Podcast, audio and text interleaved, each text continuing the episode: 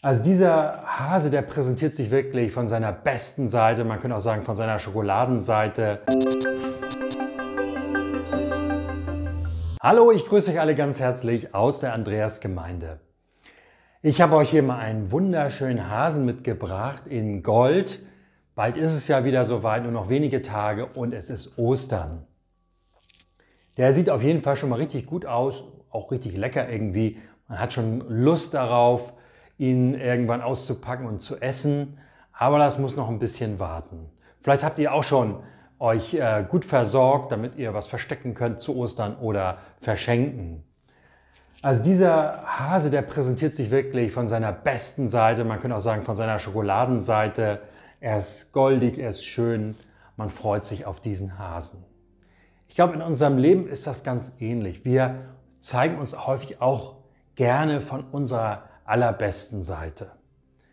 Wir möchten nach außen gut wirken, wir möchten gut aussehen. Ja, wenn man heute auf die sozialen Medien guckt, zum Beispiel auf Instagram, die schönsten Fotos werden da gepostet.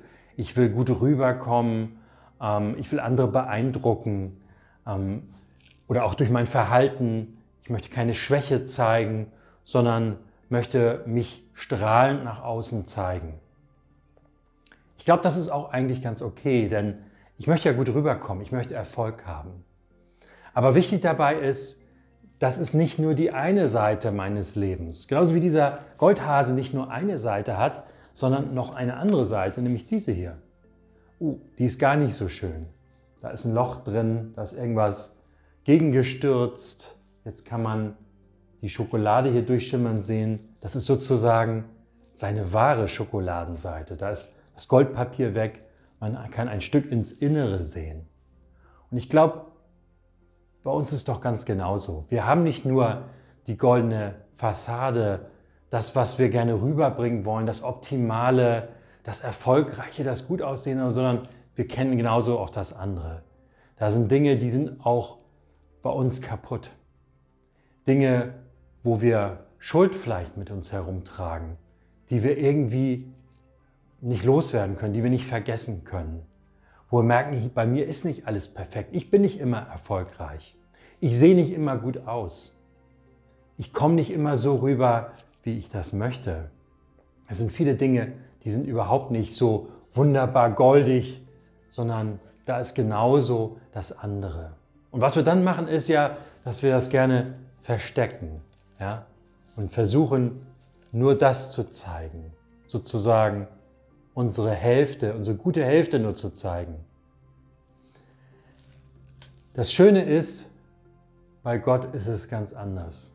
Gott interessiert sich nicht nur für diese Seite. Er interessiert sich nicht nur dafür, ähm, was wir hinbekommen, wie stark wir sind, wie wir rüberkommen, wie überzeugend wir sind, was nach außen scheint, sondern er ist interessiert an dem Ganzen, an unserer ganzen Person, an dem ganzen Menschen. Er ist auch interessiert an den Brüchen in unserem Leben, da wo was schiefgegangen ist, da wo wir nicht weiter wissen, da wo wir schwach sind. Gott möchte uns in so einer Schwachheit wieder neue Stärke geben. Er möchte uns vergeben, Neuanfang schenken. Er möchte im wahrsten Sinne des Wortes, dass wir wieder neu aufstehen zum neuen Leben. Dafür ist Jesus gestorben und auferstanden, dass ich wieder Hoffnung habe und weiß, ja, Gott will diese Brüche in meinem Leben heilen und möchte mich annehmen, ganz wie ich bin, mit allem, mit meinen Stärken, aber auch mit dem, was gerade nicht so läuft, was kaputt ist.